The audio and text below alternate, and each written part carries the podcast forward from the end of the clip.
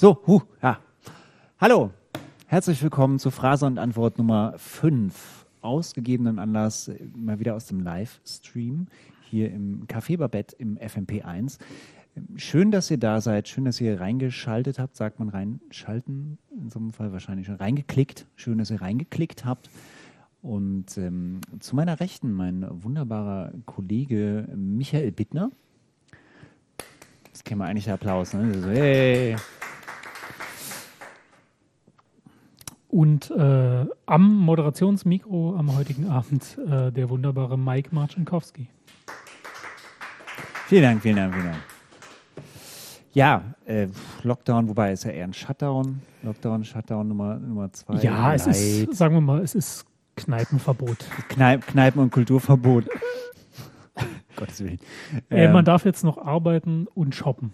Im Arbeiten und Grunde shoppen, ist jetzt ne, Kapitalismus pur, kann Ja. man sagen. Ja. In seiner reinen Ur-Skelettform.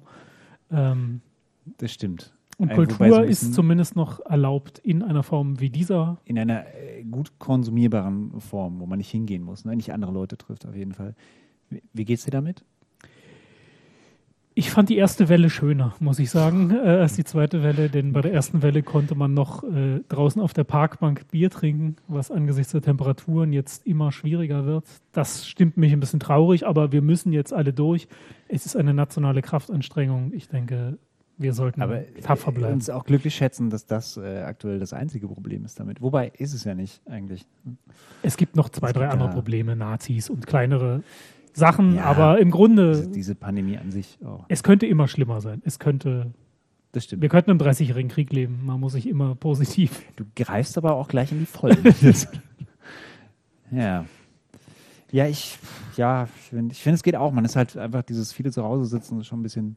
Es ist deprimierend, ja. Ja. Aber ich habe mich sehr auf den heutigen Abend gefreut. Äh, Nicht Ich nur, auch. weil ich mal Ja. wieder raus kann und Da, Bier trinken kann, sondern auch. Jetzt fällt mir eigentlich die zweite Hälfte des Satzes nicht Auf ein, mich? aber es ist auf dich habe ich mich Ja. natürlich unglaublich gefreut. Sehr Also, schön, sehr schön. Genau. Vielleicht erklären wir mal, was wir hier eigentlich machen. Es sind ja vielleicht stimmt, Zuschauer ja. dabei, die uns überhaupt noch nicht gesehen haben. Äh, Stimmt, ja. Phrase und Antwort. ähm, Wir, was, wie würdest du es erklären? Ich würde sagen, wir suchen und über den Monat verteilt schauen wir uns alle möglichen Zeitungen und auch Internetartikel an und äh, Zeitschriften und suchen das bekloppteste, bescheuertste, abstruseste raus und lesen das für euch. Ja, also wir lesen wirklich die schlechten Zeitschriften auch für euch, damit ihr es nicht machen müsst, damit es überhaupt niemand machen muss und ähm, zeigen euch Auszüge daraus und kommentieren das, damit man das abhaken kann. In ungefähr so würde ich unsere Arbeit hier beschreiben, oder? So ist es auch, ja. Und äh, nicht nur Zeitungen, wir sind natürlich auch im Internet unterwegs Ah, und stimmt, äh, Internet ja wollen natürlich auch die elektronischen, die neuen Medien nicht äh, vernachlässigen. Und ähm, vielleicht, ähm, ich weiß nicht, ob du noch irgendwelche Witze vorbereitet hattest, die du gerne erzählen wolltest, ähm, aber äh, ansonsten können Ja, ich wollte ich wollte eigentlich noch sagen, ähm, äh, natürlich, so, ein- so ein Moderationswitz, äh, warte, wer ist noch? Ja, ich, ich sitze natürlich jetzt die ganze Zeit auch immer vorm, äh, zu Hause vorm Rechner und gucke auf meinen Kontostand. Stop the count! Stop the count! Das ist auch eine wunderbare Überleitung. Jetzt Hätte irgendwie- Dieter Thomas Heck jetzt gesagt, äh, zur ersten äh, Rubrik. zur ersten Rubrik äh, dieses Abends. Ich würde die Rubrik bezeichnen als äh, rechte Tränen. Man hat ja als Linker in unseren Zeiten wenig zu lachen. Ne? Ständig Niederlagen überall. Äh, Ja, vor allem muss man jetzt mittlerweile die, die, die einfach so die bürgerliche Mitte verteidigen. Das ist momentan Ja, äh, man muss jetzt- die linke das ist Aufgabe. relativ quasi, ne? schlimm. Also, Aber in den letzten Tagen gab es doch mal wieder Grund zur Freude. Ähm, man konnte nach der Wahl in den USA auch mal wieder zumindest ein bisschen Hoffnung schöpfen, indem man eben die rechten Tränen äh, genossen hat wie einen milden Sommerregen, der herniedergegangen ist. Äh, und zwar habe ich das getan bei Twitter. Ja, Twitter. Äh, ein ja- Medium, bei dem auch äh, viele rechte Influencer unterwegs sind und ihre Sprüche raushauen. Und mich hat nach der äh, Wahl von äh, Joe Biden äh, und der Niederlage von Donald Trump interessiert, wie kommen denn deutsche Rechte damit klar, dass äh, Donald Trump, den sie ja doch größtenteils äh, ziemlich gut fanden, eine Niederlage einstecken musste. Und ich habe die schönsten Tweets aus dem rechten Paralleluniversum zusammengesucht Und ähm, wir schauen uns die jetzt gemeinsam an. Schauen wir uns vielleicht mal als erstes an, ein relativ seriöser äh, Mann aus dieser Blase, ein gemäßigter, wie es heißt, Jörg Meuthen, der ja. Bundesvorsitzende der AfD. Schauen wir uns das erste Bild aus diesem äh, gute Laune Archiv an. Professor Dr. Jörg Meuthen, guten Morgen. Es ist sein, sein Twitter-Ding. Äh, jeden Morgen kann man sein Gesicht sehen, wenn man schon gefrühstückt hat. Äh, das ist von Vorteil mit einem Kessenspruch. Da ist noch manches zu klären. Eine Siegesverkündung mit einigen Fragezeichen. Die Medien verkünden Joe Biden als Sieger und alle Welt gratuliert. Vielleicht wäre es besser, zunächst das Ergebnis der nun beginnenden juristischen Auseinandersetzungen abzuwarten. Eine mahnende Stimme. Äh, das, das hat er sich ja eh zur Aufgabe gesetzt, die mahnende Stimme Deutschlands zu werden. Ja, aber vielleicht schauen wir uns mal an, wie war das eigentlich vor vier Jahren nach der Wahl von Donald Trump, direkt am nächsten Morgen. Transatlantiker einer ungewohnten Sorte. Make Germany Great Again. Die AfD freut sich über den künftigen Präsidenten Trump. Und auch Jörg Meuthen hatte damals hm. seine Gratulation leider ohne das nötige Abwarten auf die endgültige Auszählung schon losgeschickt. Gut, vielleicht hat er gelernt in der Zwischenzeit. Vielleicht hat er gelernt, vielleicht ist er diesmal vorsichtiger. Ich sag, er musste ja selber viel durchmachen in diesen letzten Jahren. Er musste selber viel durchmachen. Und ja. Äh, ist ja beinahe selber äh, vom äh, Thron geschubst worden. Aber, na.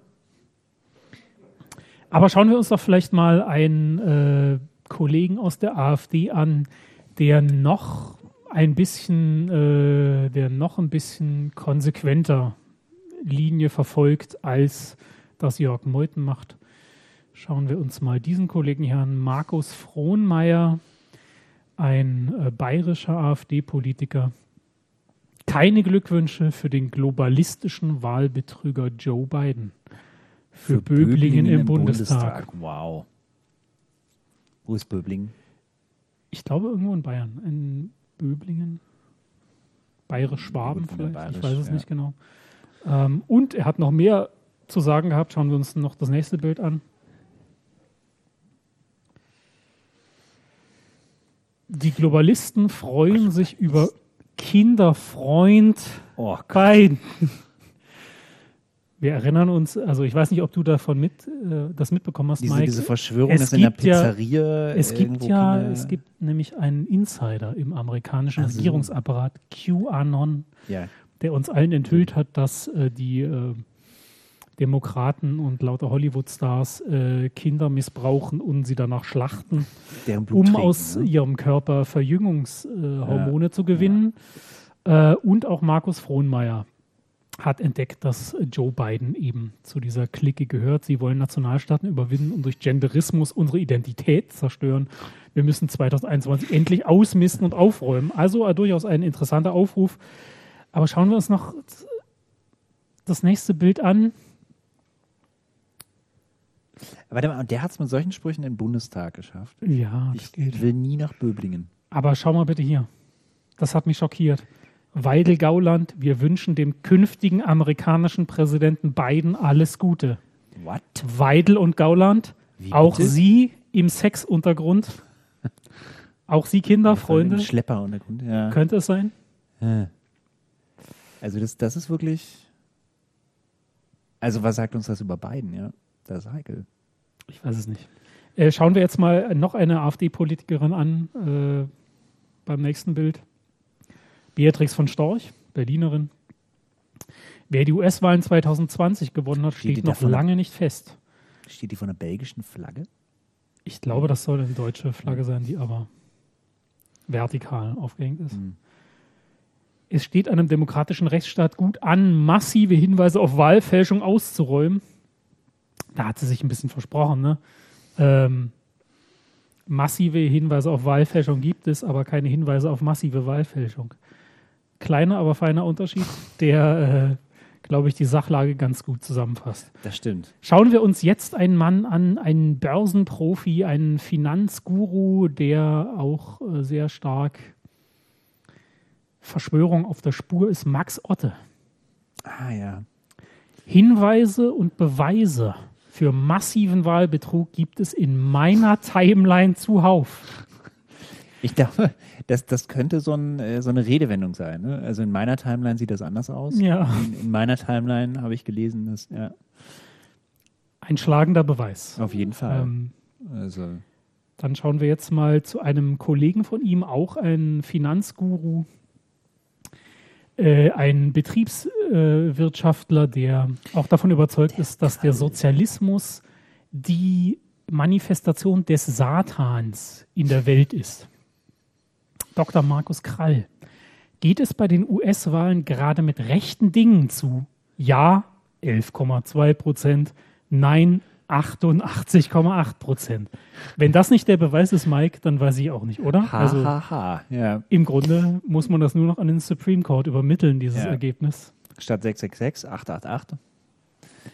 Und jetzt kommen wir aber zu unserem Liebling. Also wir hatten ihn schon oft hier Mhm. bei uns in der Show. Es ist einfach ein unglaublicher Typ.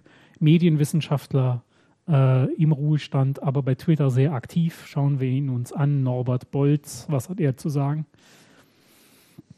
Faul zu spielen ist scheußlich, aber noch scheußlicher ist es nachzutreten. Erst betrügen die Demokraten, dann machen sie sich auch noch über man Trump sich ja noch über lustig. Trump lustig. Ne? Also das ist wirklich, also das würde er nie machen. Ne? Wenn ich jetzt so Tweets verfolge, die du ja immer wieder gerne Ja. kommentiert hast, äh, ich denke, es ist ein ganz fairer Typ. Es ist ein fairer Typ. Unglaublich fair. Was hat Norbert also Bolz zumindest noch? sich selbst gegenüber. Was hat Norbert Bolz noch so gepostet? Schauen wir uns noch ein Bild an, was auch sehr viel bei Twitter geteilt wurde. Das neue Logo der Demokraten. Ne, wir wissen es alles in, Es sieht ein bisschen aus wie das, wie das Logo hier ähm, der Luftbrücke von Berlin tatsächlich. ja, oder noch zwei Kreuze, noch zwei Haken Ah, oh, dann, ja. ah, Mhm. oh, ah. Also wir Das wissen alle, um was es geht. Ne? In Michigan gab es mitten in der Nacht diesen merkwürdigen Sprung, der viel geteilt Ja. wurde in der Wähler, in der Wählerauszählung. Ähm, wenn man sich mal, schauen wir uns das nächste Bild an, wenn man sich in der örtlichen Presse darüber informiert, ähm, sieht es nicht mehr so spektakulär nach Wahlbetrug aus.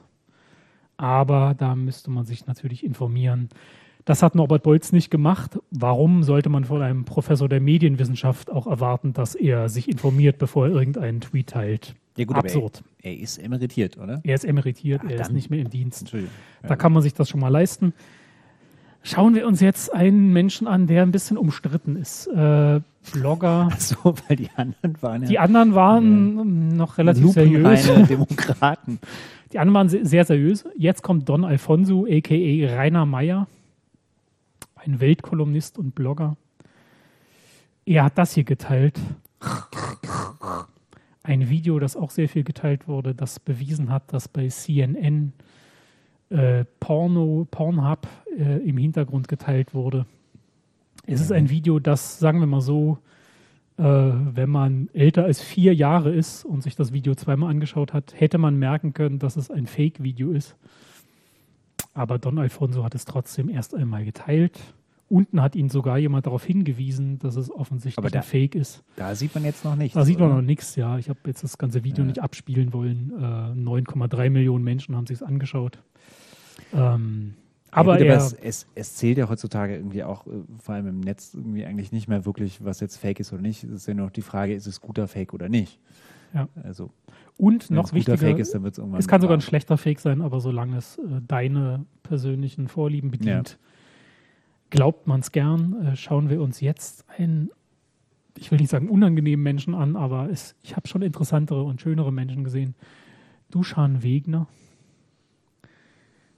Grausam, simpel. Erstens, Trump wird vor Gericht keinen Sieg erzwingen. Anomalien, ungleich Beweise, Neuwahlen wären gefährlich. Zweitens, Bidens gefühlte Legitimität fußt auf Propaganda und Einschüchterung. In USA wird zur Vernichtung von Trump-Anhängern aufgerufen. Hm. Also ich habe Joe Bidens Antrittsrede gehört.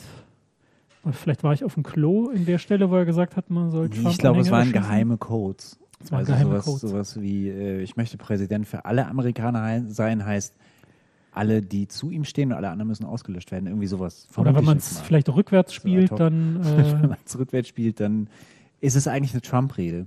Ja, ist Ja. so ähnlich wie bei Trumps Reden. Wenn man die rückwärts abspielt, sind es ja Halsbotschaften eigentlich. schauen wir uns noch einen Tweet an von einem christlichen Konservativen, Herrn Berger, David Berger. Unsere Zukunftsaussichten. Juli 2021. Joe Biden erklärt sich auf Druck für amtsunfähig. Kamala Harris for President. Also der alte weiße Mann wurde mm. nur vorgeschickt, um die Machtübernahme. Ja. Ich, ich glaube ja, dass äh, Kamala Harris durchaus viel mit dem Wahlsieg zu tun hat, auf jeden Fall. Ähm, die Frage ist ja jetzt, also ich finde es ja interessant, wie, wie die dämonisiert werden, weil ich meine letztendlich sozusagen Biden ist ja vielleicht so das, was ja die CDU jetzt hier präsentieren würde und Kamala Harris vielleicht so SPD maximal. Das Seeheimer Kreis vielleicht. Ja, ja Seeheimer so Kreis. Ja. Also es ist schon das ist erstaunlich eigentlich, ne? dass sie dann, dass sie das dann schon für den totalen Kommunismus Also ich glaube, Rechte sind doch ganz schöne Schneeflöckchen, muss man sagen. Also wenn sie sich vor Biden und Harris fürchten. ja, es sind ja nur Marionetten. Also. sind nur Marionetten für die dunklen Kräfte im Hintergrund, die Globalisten, die ähm und schauen wir uns jetzt, ah, ich habe schon überlegt, sollen wir das machen, aber es musste sein. Schauen wir uns noch Ken Jebsen an. Was sagt, hm. er, was sagt er zu der Sache? Why? Also wir wissen ja, dass äh, Ken Jebsen jenseits von links und rechts ist. Er ist einfach die Opposition generell. Da war natürlich die Schwierigkeit, wie reagieren ne, auf diese Wahlnacht, ja. wie den Rechten gefallen, ohne die Linken, die ihn mögen, irgendwie zu vergraulen. Das sind zwei Tweets hintereinander. Ganz neutral. Die kurze Ansprache von Trump zu den Ereignissen rund um die Wahl und schnell hinterher die Reaktion von Bernie Sanders auf die kurze Rede von Donald Trump am 4.11. Aber schauen wir uns mal an, er hat es nicht ganz durchgehalten. Irgendwann ist es doch mit ihm durchgegangen. Ähm, schauen wir uns das nächste an. Die Demontage des aktuellen Staatsoberhauptes der USA. Wie kann man das? Wie kann man es wagen, als linker Fernsehsender Donald Trumps Ansprache einfach zu unterbrechen und abzuschalten? Cancel Culture pur. Auf jeden Fall. Also da, da hat die Cancel Culture, glaube ich, ihren Höhepunkt erreicht ich finde es interessant, weil also KenFM, also der Ken Jebsen, der muss ja wirklich aus allem eine Verschwörung irgendwie rausholen, weil es ist ja sein, sein Signature-Move sozusagen. Also er verkauft sich dadurch, ja. Und ich fände es mal spannend, wie weit das noch geht. Ob er irgendwann, also was er rausholen kann, wenn die Sachen eigentlich klipp und klar und simpel und ungefährlich sind. Also ich, das, ich, ich verfolge das, das, das gibt es gar nicht. Ich glaube, selbst wenn er zum Bäcker geht und das Vollkornbrot alle ist, ja. sagt er, aha, das aha. Vollkornbrot ist alle, ne? Genau, ja. Zufällig. Ja. Sie wollen uns alle krank machen. Irgendwie sowas wird dann wahrscheinlich bei rumkommen. Schauen Wahnsinn. wir uns als letzten Tweet, kehren wir nochmal zurück zur AfD. Zum, ich will nicht sagen schlimmsten Menschen der AfD, sagen wir zum charakteristischsten Menschen, den es in der AfD überhaupt gibt. Äh, schauen wir uns den noch an. Mit Zukunftsaussichten für Deutschland. Stefan Brandner hat retweetet. Eine gewisse Sarah S Sie ist mir bis jetzt noch nicht aufgefallen, aber sie scheint richtig zu liegen, wenn ich an der Zahl der Retweets das messen will. Nachdem die Corona-Infektionszahlen im Sommer 2021 sinken, werden sie rechtzeitig zur Bundestagswahl wieder in die Höhe schießen, damit sehr, sehr viele Bürger per Briefwahl abstimmen. Corona, eine Erfindung, damit die AfD die nächste Bundestagswahl verliert.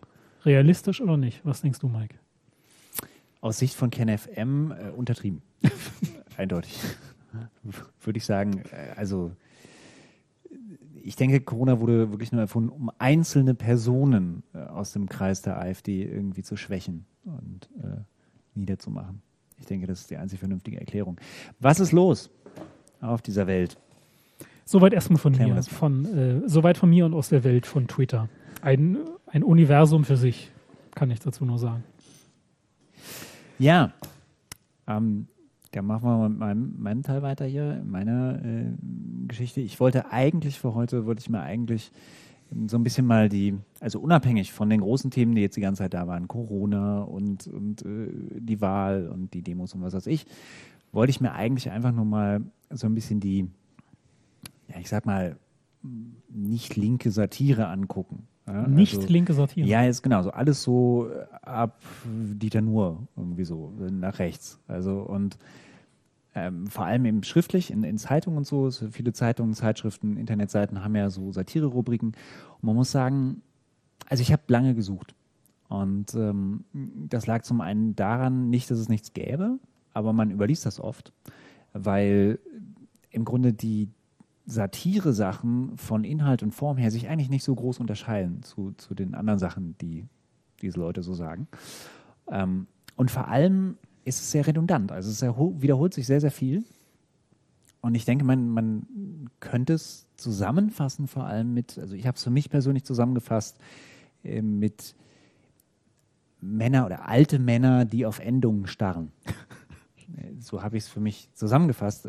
Ich habe ja einfach mal eine, eine Sache quasi repräsentativ rausgesucht, ähm, die ich einfach mal vorführen würde. Und zwar ist das aus der Zeitschrift Euro.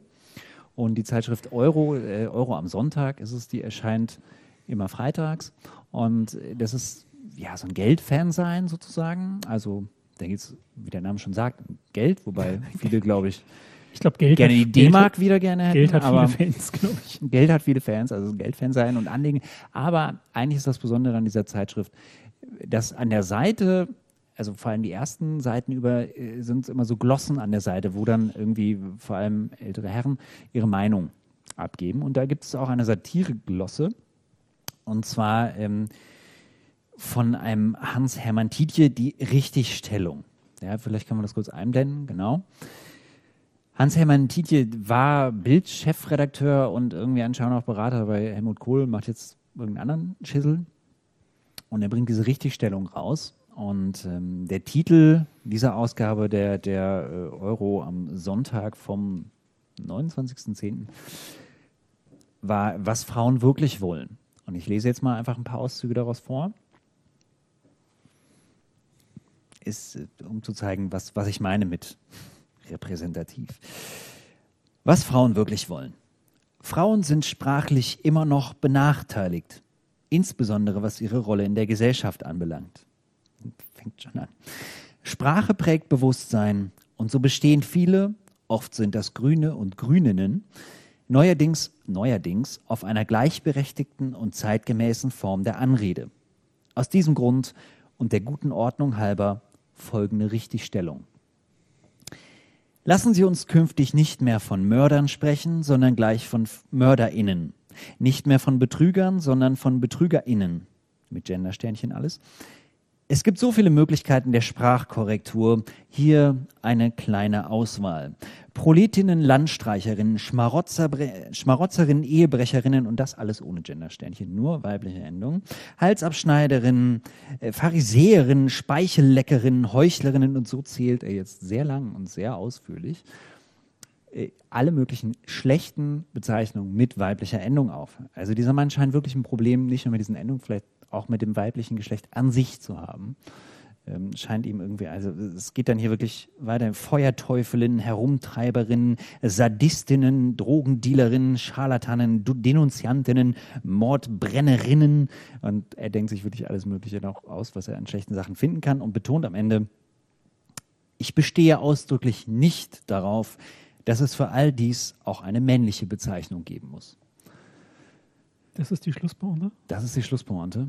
Und das ist äh, ungefähr das, wo diese ganze Satire hingeht, wenn man da irgendwie hinguckt. Also die arbeiten sich extrem viel an dieser äh, Gender-Thematik irgendwie ab, beziehungsweise es ist sehr viel Sexismus dann auch da drin. Ne? Und ich hatte ja beim Titel Richtigstellung noch gehofft, das wäre irgendwie eine Sexkolumne, aber offensichtlich nicht. Ähm, er, er, macht dann noch eine Richtigstellung in der nächsten Ausgabe, weil er anscheinend einen gewissen Shitstorm oder so dafür bekommen hat und setzt noch einen drauf und sagt, ja, wir sind ja auch nicht nur das Volk der Täter, sondern auch der Täterinnen und ähm, haut irgendwie noch mehr raus. Und das ist, ja, das sind diese Leute und ähm, so ähnlich sind sie alle, diese Kolumnen. Und ähm, manchmal sorgt das eben ja auch für gewisse Furore. Da war ja vor einiger Zeit ähm, auch was, und zwar war da unter der Rubrik Satire in einem rechten, neurechten Blatt namens Tichys Einblick, einige werden es kennen, gab es eine Kolumne über Sausan Chibli, heißt sie, glaube ich, oder wird so ausgesprochen, weiß ich nicht. In, ähm, und es war ein sexistischer Kommentar und der hat für einige Diskussionen gesorgt. Und dann sogar dazu geführt, dass der Chefredakteur oder der Herausgeber dieser Zeitschrift, die hieß Einblick, äh, zurücktreten musste von seinem Vorsitz, der, ähm, was war das, Ludwig, ja, Ludwig Erhard Stiftung, ja. ein, hm, eine marktliberale CDU-nahe Stiftung. Und ähm, das war in dieser Zeitschrift, wir zeigen, wir blenden das mal kurz ein. Das war die Ausgabe von Tichys Einblick. Ne? Und Sie sagen, Tichys Einblick, es ist so eine Art, ich sag mal, Playboy für äh, Rechtskonservative. Ähm, also wer da, da reinkommt, der, der lässt die Hüllen fallen, auf jeden Fall. Okay. Also, gibt da Aber einige man sieht Leute. nicht Sarah sie nackt hoffentlich. Nein, es ist mehr so, mehr so ideologischer Playboy. ähm, und die Leute, also wirklich, du hast Leute, klar, jetzt bei Sarrazin war es erwartbar, aber ähm, wer da so alles landet und wer da auftritt, also jetzt Maßen gut, ist jetzt auch keine Überraschung gewesen, der da auch ganz ausführliche Interviews gibt darüber, dass der Staat ja von Linken untergraben wird. Ähm, Kubicki ist da jetzt oft das irgendwie auch in Interviews vertreten und so. Und es ist sozusagen das Bindeglied zwischen CDU und AfD. So das, was dazwischen ist, es ragt so in die Mitte rein. Naja, und zumindest nach diesem, dieser Geschichte mit, dem, mit dieser Kolumne, in dieser Satire, ähm, habe ich gedacht, okay, da, da wird garantiert der Herausgeber Roland Tichy irgendwas zu sagen in der nächsten Ausgabe. Und das hat er natürlich gemacht im Vorwort direkt, wir können das mal kurz äh, zeigen, er hat ein Vorwort dann gemacht, Roland Tichy, da ist er, der Onkel, ähm, zum Thema Sprachgrenzen. Und ähm, wir haben, ich möchte euch, beziehungsweise Micha, könntest du mal diesen Auszug aus dem Vorwort äh, vorlesen, den ich dir äh, mitgebracht habe, genau. Der Auszug, Der Auszug lautet wie folgt. Roland Tichy. Viele Leser fragen, was darf ich noch sagen? Der große Philosoph Ludwig Wittgenstein hat mit mathematischer Klarheit und elementarer sprachlicher Kraft formuliert, die Grenzen meiner Sprache bedeuten die Grenzen meiner Welt. Indem die Sprache begrenzt wird, wird die Welt verengt. Cancel Culture, also die Eliminierung Andersdenkender aus der Öffentlichkeit und Sprachgenderei sind Machtinstrumente für diese Verengung. Das Binnen-I dokumentiert Unterwerfung. Mit immer neuen Verordnungen wird Sprache in die Schablonen der Mächtigen gepresst, die ihre Politik damit alternativlos erscheinen lassen wollen, weil es für, für die Alternative kein Wort mehr gibt. Weiß ich gar nicht, wo ich anfangen soll. also, ah, es ist, äh, ist viel dabei, ne? Vielleicht, ich fange, vielleicht fange ich einfach mal bei Wittgenstein an. So. Also, der Satz. Die Grenzen meiner Sprache bedeuten die Grenzen meiner Welt, äh, stammt aus dem Buch Tractatus Logico Philosophicus von Ludwig Wittgenstein. Das ist eines der Bücher, die Roland Tichy offensichtlich nicht gelesen hat. Und äh, eigentlich ist es ein dünneres Buch. Das ist jetzt von der Gesamtausgabe, deswegen ist das so ein bisschen dicker, aber eigentlich ist es ein dünnes Büchlein. Und ähm, Wittgenstein widmet sich da, grob gesagt, der Frage nach dem Verhältnis von Denken, Sprache und Wirklichkeit.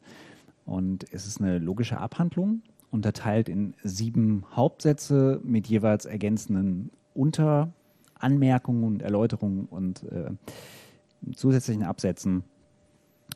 Und der besagte, das besagte Zitat stammt aus, aus dem äh, Abschnitt 5.6, ist also eine ergänzende Erläuterung zu Punkt 5.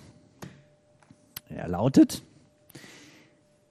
der Satz ist eine Wahrheitsfunktion der Elementarsätze. Der Elementarsatz ist eine Wahrheitsfunktion seiner selbst.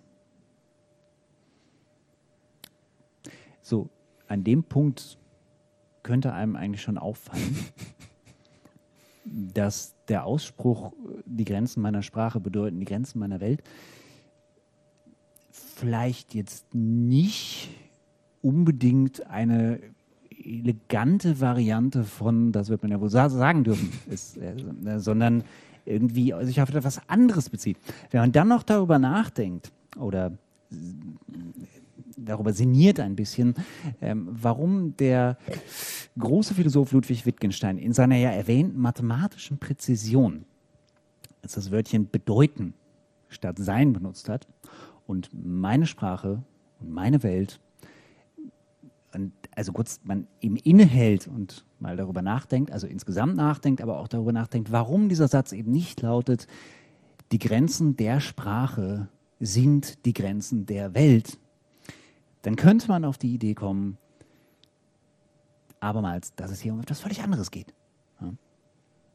Und zwar, es, es, ich weiß, es ist ein bisschen nerdy jetzt, ja? aber mir ist das wichtig. Mike, du bist, gehst, glaube ich, zu naiv davon aus, dass es Menschen gibt, die sich nicht einfach über gute Zitate.de informieren, sondern ja, aber dann, also er zieht ja Schlussfolgerungen daraus. Und da, da geht es mal, ich möchte das einfach nur kurz, kurz klarstellen. Ja? Also in diesem ähm, äh, in dem Satz 5.6, die Grenzen meiner Sprache bedeuten die Grenzen meiner Welt, geht es jetzt sehr, sehr extrem vereinfacht. Ja? In etwa darum, dass die Grenzen der Welt auch die Grenzen der sprachlichen Logik bzw. logischen Logik, logischen Aufbau der Sprache darstellen, ähm, weshalb es einem denkenden Subjekt nicht möglich ist, sinnvolle Aussagen über Sachverhalte jenseits der Welt zu treffen, äh, weil diese eben außerhalb der sprachlichen Logik lägen. So in etwa. Ich weiß, das ist extrem übers Knie gebrochen, ja, an alle PhilosophInnen, die jetzt vielleicht zugucken. I know. Mir ist es einfach nur wichtig, da und klarzustellen, dass es eine logische Abhandlung ist und man nicht einfach kalenderspruchmäßig Sachen rausziehen kann, ohne dass diese Zitate auch beschädigt werden. Kann man schon kann man schon, aber äh, sollte das merkt man auch keiner, sollte das man Buch nicht. nicht gelesen hat. Es macht mich betroffen. Es macht dich betroffen. Es macht mich betroffen. Es regt mich auf. Ich möchte einfach nur nochmal noch mal klarstellen, dass dieses Zitat von Wittgenstein wirklich, also nicht nur nichts mit der, mit der ideologischen Agenda eines Roland Tichy zu tun hat, sondern er sich eigentlich dafür nicht mal instrumentalisieren lässt. Hm? Denn, Kapau! Denn hätte ich noch ein kleiner Tipp fürs nächste Klugscheißergespräch. Im Tractatus Logico Philosophicus geht es darum, was man überhaupt mit Sprache sagen kann. Nicht darum, was man sagen darf. Wissen Sie wenigstens noch ein bisschen was? Ist dann vielleicht das nächste Mal nicht ganz so peinlich, wenn Sie so ein Zitat aus dem Kontext ziehen, von dem Sie sich mit dem sie sich offenbar noch gar nicht beschäftigt haben. Ja, boom.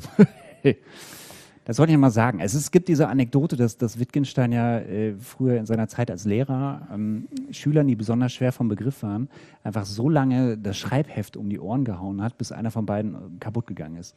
Und ich finde es ein bisschen schade, dass Roland Tichy nicht noch persönlichen Nachhilfeunterricht bei Wittgenstein das nehmen kann. Das hätte ich mir gerne per Livestream angeguckt. Aber gut, das war jetzt, vielleicht nehmen wir es einfach mal nicht so genau, ja?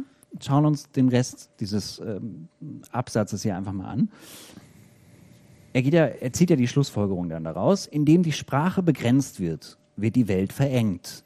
Cancel Culture, also die Eliminierung Andersdenken aus der Öffentlichkeit und Sprachgenderei sind Machtinstrumente für diese Verengung.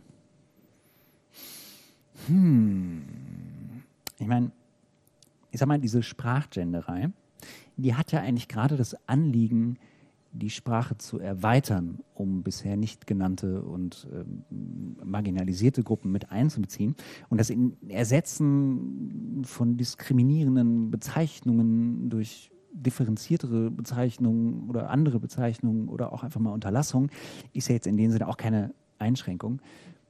Was eine Einschränkung wäre, beispielsweise, hm, wäre ja, wenn man nur die männliche Form benutzen möchte oder sich neuen Begriffen verweigert. Das, das wäre so eine Einschränkung und da passt dann ja auch die Verengung der Welt zu. Ja. Weiter im Text. Das Binnen-I dokumentiert Unterwerfung. Seriously? Binnen-I? Ich glaube, ich glaub, diesen Satz hat er sich irgendwann in den 80ern mal notiert und nur auf den richtigen Moment gewartet, dass er den endlich mal raushauen kann. Ähm, und hat dann aber vergessen, sich über den aktuellen Stand der Diskussion zu informieren. Okay, zugegeben, einen Satz wie äh, das Gendersternchen oder der Doppelpunkt, je nachdem, worauf sich argumentativ geeinigt wird und was sich in der Praxis durchsetzt, dokumentiert. Unterwerfung wäre jetzt nicht so ein fetziger Satz. Aber äh, immerhin auf dem neuesten Stand. Wobei man jetzt sagen muss, der neueste Stand ist wahrscheinlich nicht das, was Roland Tichy anstrebt. Ne? Aber das Binnen-I dokumentiert und das ist wirklich einer der bescheuertsten Sätze, die ich in letzter Zeit gelesen habe. Es, und ich meine, es ist das Konzept unserer Show, bescheuerte Sätze zu lesen.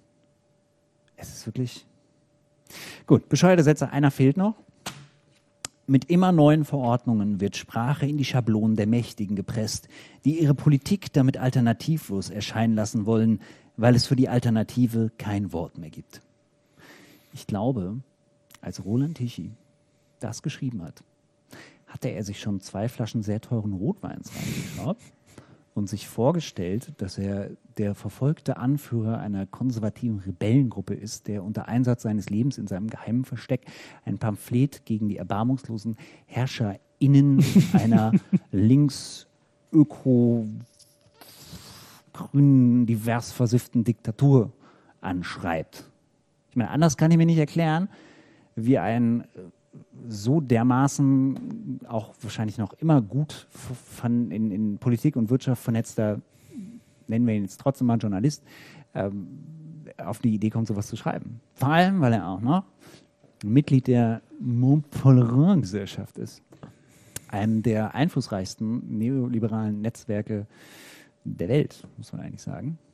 Und ähm, das heißt, er hängt mit den Mächtigen rum. Ja, aber wen meint er? Jetzt sich und seinesgleichen? Ne? Oder hat er tatsächlich Angst davor, dass äh, Frauen, Transgender, People of Color und Sinti und Roma äh, irgendwie durch Gendersternchen und Streichung diskriminierender Worte aus Literatur und Alltagssprache die Weltherrschaft an sich reißen? Ich weiß es nicht. Also wenn, dann würde es ja irgendwie auf, auf einen Glauben an die Macht der Sprache äh, verweisen, der schon ans Magische grenzt. Ne? Dann wäre die Frage, ob sich Roland Tichy irgendwann wieder für Hexenverfolgung irgendwie ausspricht. Also wenn er so ich ein glaube, magisches Denken hat. Ich vermute, er wird sich selbst eher als die Hexe die oder den Hexer ja. halten, der ähm, auf den Scheiterhaufen getragen sein, wird. Ne? Ja. Gut, also ich meine, diese religiöse Dimension jetzt bei diesen ganzen, ganzen Verschwörungsleuten ist ja, ist ja offensichtlich. Also vielleicht haben nicht auch Sekten früher dann eher auch äh, Hexenverfolgung eigenständig ausgerufen? Also ja, die evangelische Kirche. ja, die zum Beispiel. Also ich meine, wirklich, es ist so ein Ding, wo ich denke, wenn ich sowas lese, ja, also immer dieses zu Hilf, die Sprache ändert sich. Ich meine, sollen sie Latein sprechen, da ändert sich nichts mehr. Das, das, da müssen sie ja keine Angst haben. Ich kann verstehen, wenn man manche Sachen irgendwie umständlich findet oder so. Aber wenn es dafür gute Argumente gibt, dann muss man sich halt daran gewöhnen. Das geht ja auch. Ich meine, und wenn es gute Argumente dagegen gibt, auch die muss man dann eben anhören. Ne? Aber dieses, dieses Inhaltslose, auch in diesen Satiren wieder eben gezeigt, wie wir da eben gezeigt haben, dieses inhaltslose Gepöbel, ja, ohne, also so aus so einer, so einer, weiß nicht, gekränkten, narzisstisch-männlichen Selbstherrlichkeit gepaart mit dem Wunsch nach Autorität und Angst um seine eigenen Privilegien, das, äh, nee. Da fällt, da, ah, da fällt mir noch ein Wittgenstein-Zitat, was man da aus dem Zusammenhang reißen könnte, ein. Ich hoffe, es passt. Herr Tichy, vielleicht können Sie sich das dann nochmal zu Herzen nehmen. Ähm, weil Sie ja gerne Wittgenstein-Zitate völlig aus dem Zusammenhang reißen. Versuchen Sie doch mal darüber nachzudenken. Wovon man nicht sprechen kann, darüber muss man schweigen. Kapau. yes. Ah. So. Das hatte ich sehr mitgenommen. Micha, es hat mich, es hat mich, du weißt, ich bin, ich bin der Emotionale von uns beiden. Ähm, ich äh, konnte drei Tage nicht schlafen. ja, dann gehen wir jetzt mal wieder ähm, zu einem anderen Thema über. Und zwar ein, ähm, ein Text, der sich mit unserer Gegenwart befasst. Wir alle leiden derzeit mehr oder weniger ähm, unter den Beschränkungen, die wir alle erdulden müssen. Und da ist es vielleicht doch ein bisschen aufbauend, ermutigend, dass es nicht allen Menschen schlecht geht. Einige sind auch durchaus zufrieden, haben eine gute Zeit. Und einen dieser Menschen habe ich kennengelernt durch einen Text, der mir in jüngster Zeit aufgefallen ist. Sascha. Ich lese einfach mal los und ihr lernt Sascha kennen. Viel ist in diesen Tagen die Rede von unerträglichen Aufrufen zur Gewalt.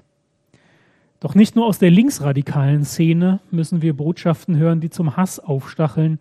Auch die ehrwürdige Wochenzeitung Die Zeit macht leider mit.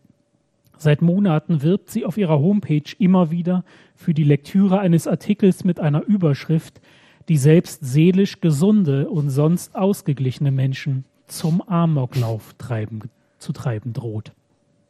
Schauen wir es uns an.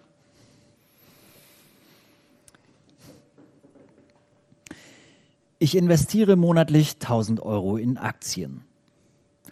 Sascha, 28, entscheidet in der Ausländerbehörde mit, wer abgeschoben wird. Dafür wird er normal bezahlt, obwohl er wegen Corona weniger arbeitet. Was hat uns der junge Mann, in den man sich auf den ersten Blick verlieben könnte, würde sich nicht schon vorher das entgegengesetzte Gefühl einstellen, zu erzählen? Mein Beruf, ich bin Verwaltungsfachangestellter in der Ausländerbehörde des Landes Niedersachsen. Ich betreue Ausreisen und Abschiebungen. Wer eine Bleibeperspektive hat, wird an eine Kommune weitergeleitet. Bei uns landen daher fast nur Personen, die ausreisepflichtig sind. So ist es das unerbittliche Schicksal. Den einen weist es eine Bleibeperspektive zu, den anderen eine Ausreisepflicht. Gegen dieses Verhängnis kommt niemand an. Normalerweise lade ich die Menschen zu einem persönlichen Termin ein, organisiere dazu eine Dolmetscherin und bereite dann alles für die Ausreise vor. Ich entscheide, wann die Ausreise stattfindet und buche Busse und Flüge. Es geht eigentlich zu wie im Reisebüro. Nur ist es noch etwas schwerer, die Kunden zufriedenzustellen. Viele zeigen sich schon vor dem Antritt der Reise undankbar. Zur, zur Grenze begleite ich die Menschen nicht, das übernehmen Kolleginnen und Kollegen. Die meisten Personen, die ich betreue, kommen aus Herkunftsländern, die als sicher gelten, wie Albanien oder Bosnien. Manche sehe ich jedes Jahr wieder. Ich organisiere dann zum Beispiel im Herbst die Ausreise und im Frühjahr sind sie zurück und versuchen erneut aus wirtschaftlichen Gründen Asyl zu bekommen, obwohl das aussichtslos ist. Beinahe familiär ist diese Gemeinschaft der Abschiebenden und Abgeschobenen. Verständlich, dass man als Ausweisender seine Schützlinge nicht bis zur Grenze begleitet. Es flössen gewiss die Tränen. Denn Abschied ist ein scharfes Schwert. Zwar steht ein Wiedersehen im nächsten Jahr in Aussicht, aber das ist aussichtslos. Ich versuche meinen Job so verantwortungsvoll wie möglich zu machen und komme mit der Arbeit gut klar, auch wenn es manchmal unangenehme Gespräche gibt und die Schicksale extrem sein können. Wenn zum Beispiel jemand sein Land verlässt, weil er wegen seiner Sexualität, Religion oder politischen Überzeugung verfolgt wird, doch ich darf diese Schicksale nicht so an mich heranlassen, sonst könnte ich in dem Bereich nicht lange arbeiten. Es ist eine Bürde, über die viel zu selten gesprochen wird, die Leiden der Entscheider hinterm Schreibtisch, die in ihrem warmen Büro große Mühe haben, die Schicksale nicht allzu nahe an sich heranzulassen, die sie selbst nicht auszustehen haben. Ein seelischer Mindestabstand war hier schon vor der Corona-Pandemie unverzichtbar.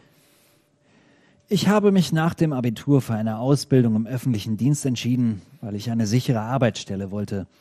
Die Arbeit in der Verwaltung ist genau mein Ding. Allerdings ist es mir auch wichtig, nicht nur mit Papier, sondern auch mit Menschen zu tun zu haben. Was mit Menschen machen? Wo könnte man diesen Traum besser verwirklichen als in der Abschiebebehörde? Und doch ist so ein Posten nicht nur etwas für idealistische Schwärmer, sicher und einigermaßen gut bezahlt ist er auch noch.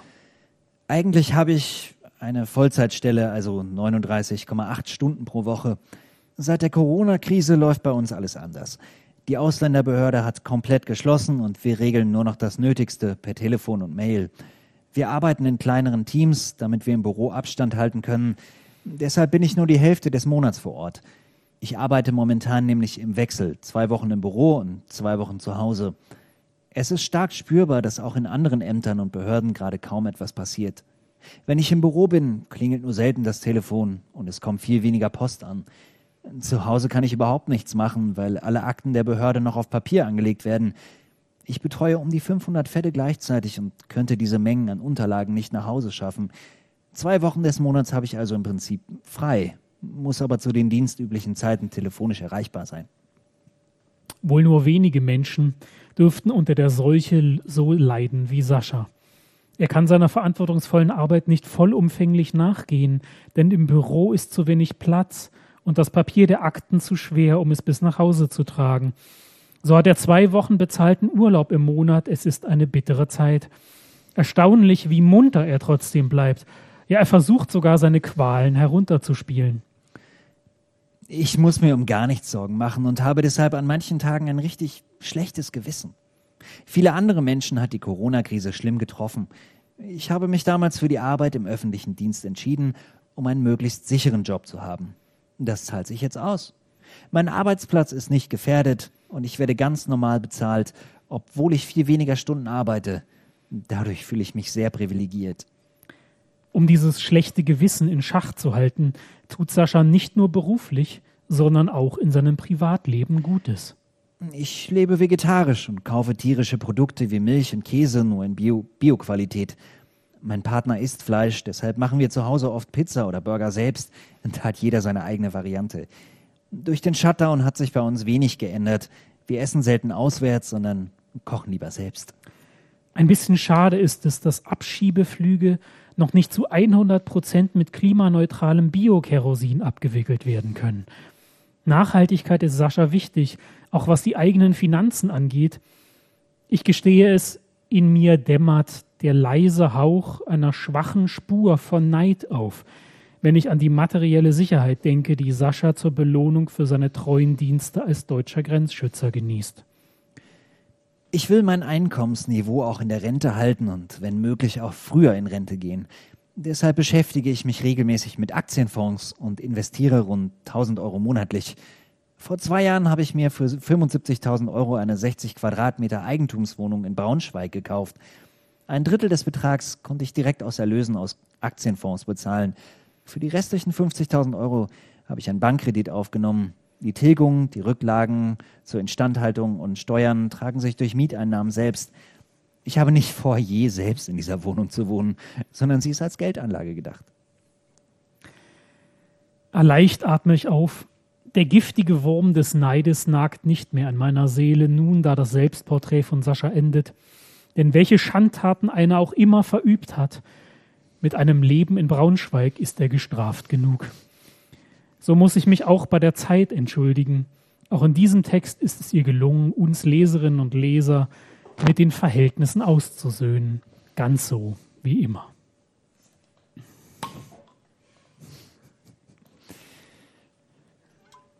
Mann, Mann, Mann.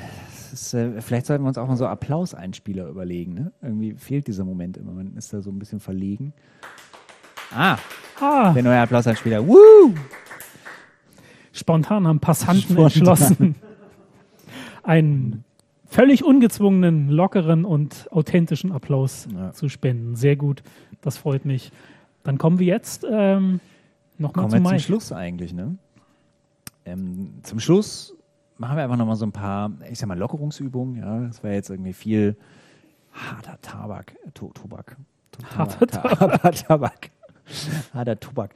Ähm, deswegen machen wir jetzt so ein paar Sachen. Ich nenne diese Rubrik äh, immer ein bisschen, ja, Findlinge oder Mediensafari oder wie auch immer. Wobei ich ja beim letzten Mal meinte, es hat eher ein bisschen was von Star Trek, äh, fremde Welten erkunden. Diesmal war es aber eher so ein bisschen, ja, Muscheln sammeln quasi. Und einfach, was ich, was ich so gefunden habe in der Recherchezeit, wo, wo wir unterwegs waren. Und anfangen möchte ich damit ähm, gar nicht mal am Artikel oder so, sondern einfach einem äh, der Cover. Ja, und zwar äh, folgendes von der Zeitschrift Safe Home. Das wiederum ist äh, kein Fansein für Geld, also vielleicht schon irgendwie. Es ist vor allem aber ein Fansein für äh, sichere Häuser. Auch dafür gibt es ganz offensichtlich Kundschaft, Leute, die sich ausgiebig mit der Sicherung ihres Haus- und Smart Homes, geht es auch ganz viel darum, äh, beschäftigen.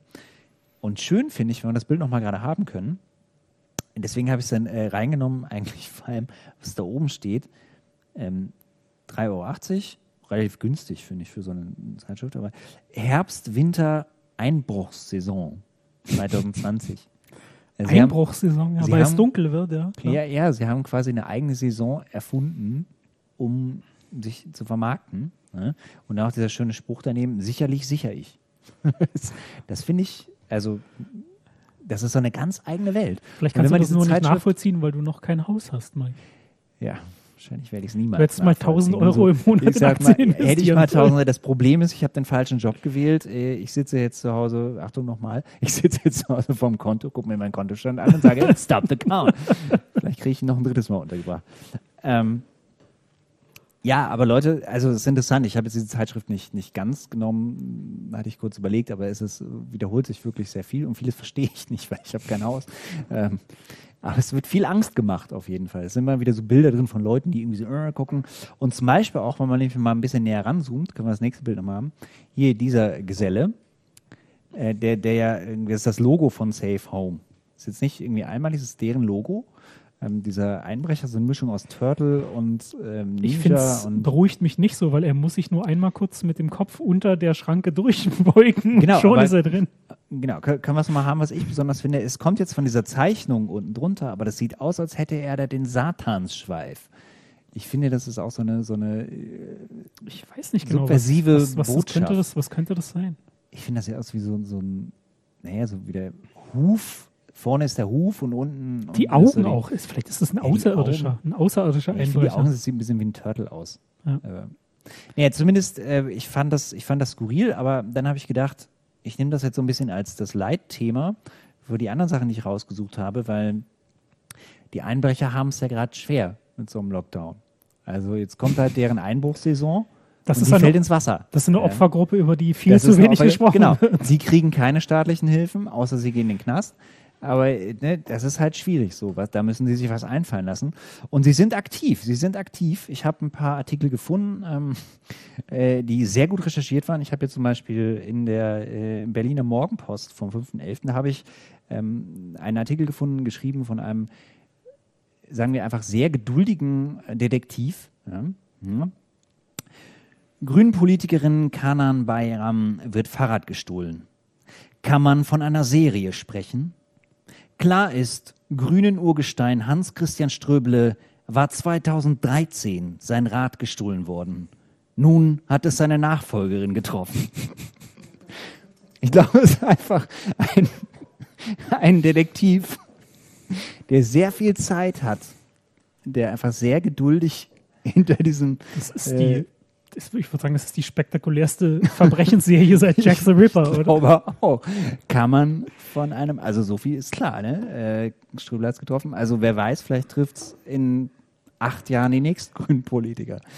Robert Habeck.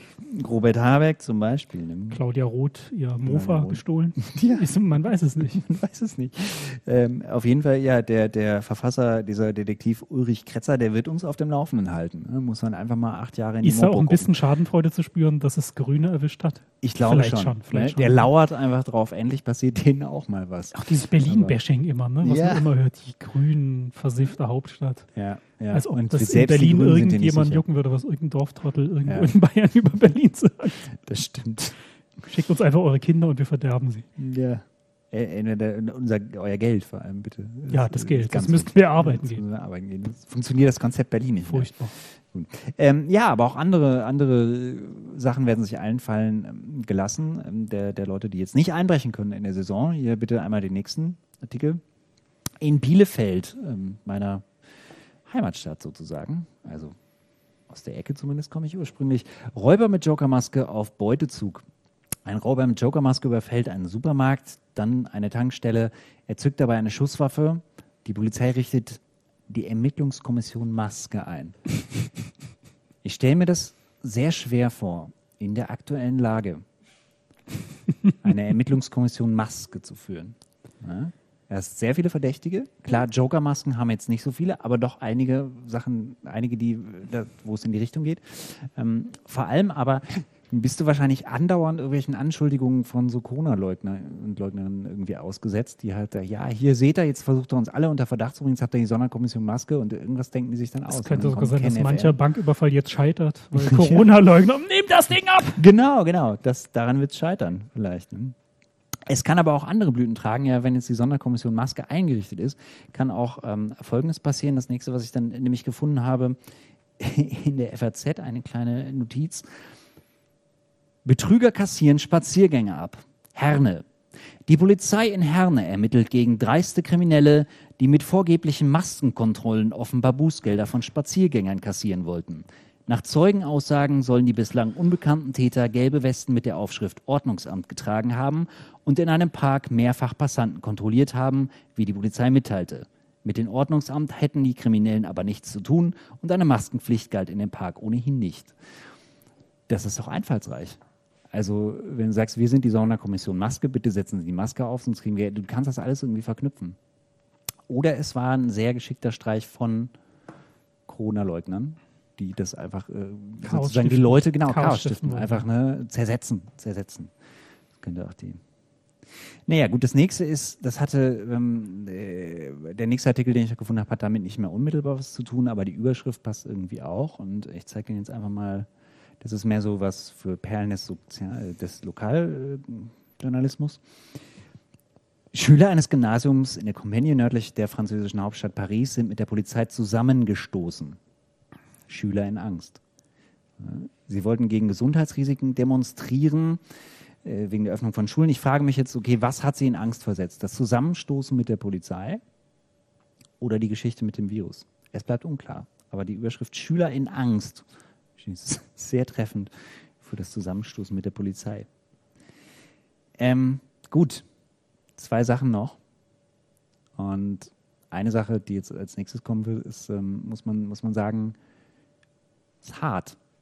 Also, ich habe da was gefunden und dachte, ist hart. Ähm, Ist so ein bisschen deplatziert. Wir machen es einfach mal rein, bitte. Diese, das sind die Todesanzeigen. Ja? Und mittendrin das schönste Geschenk für Kinder, eine Zukunft.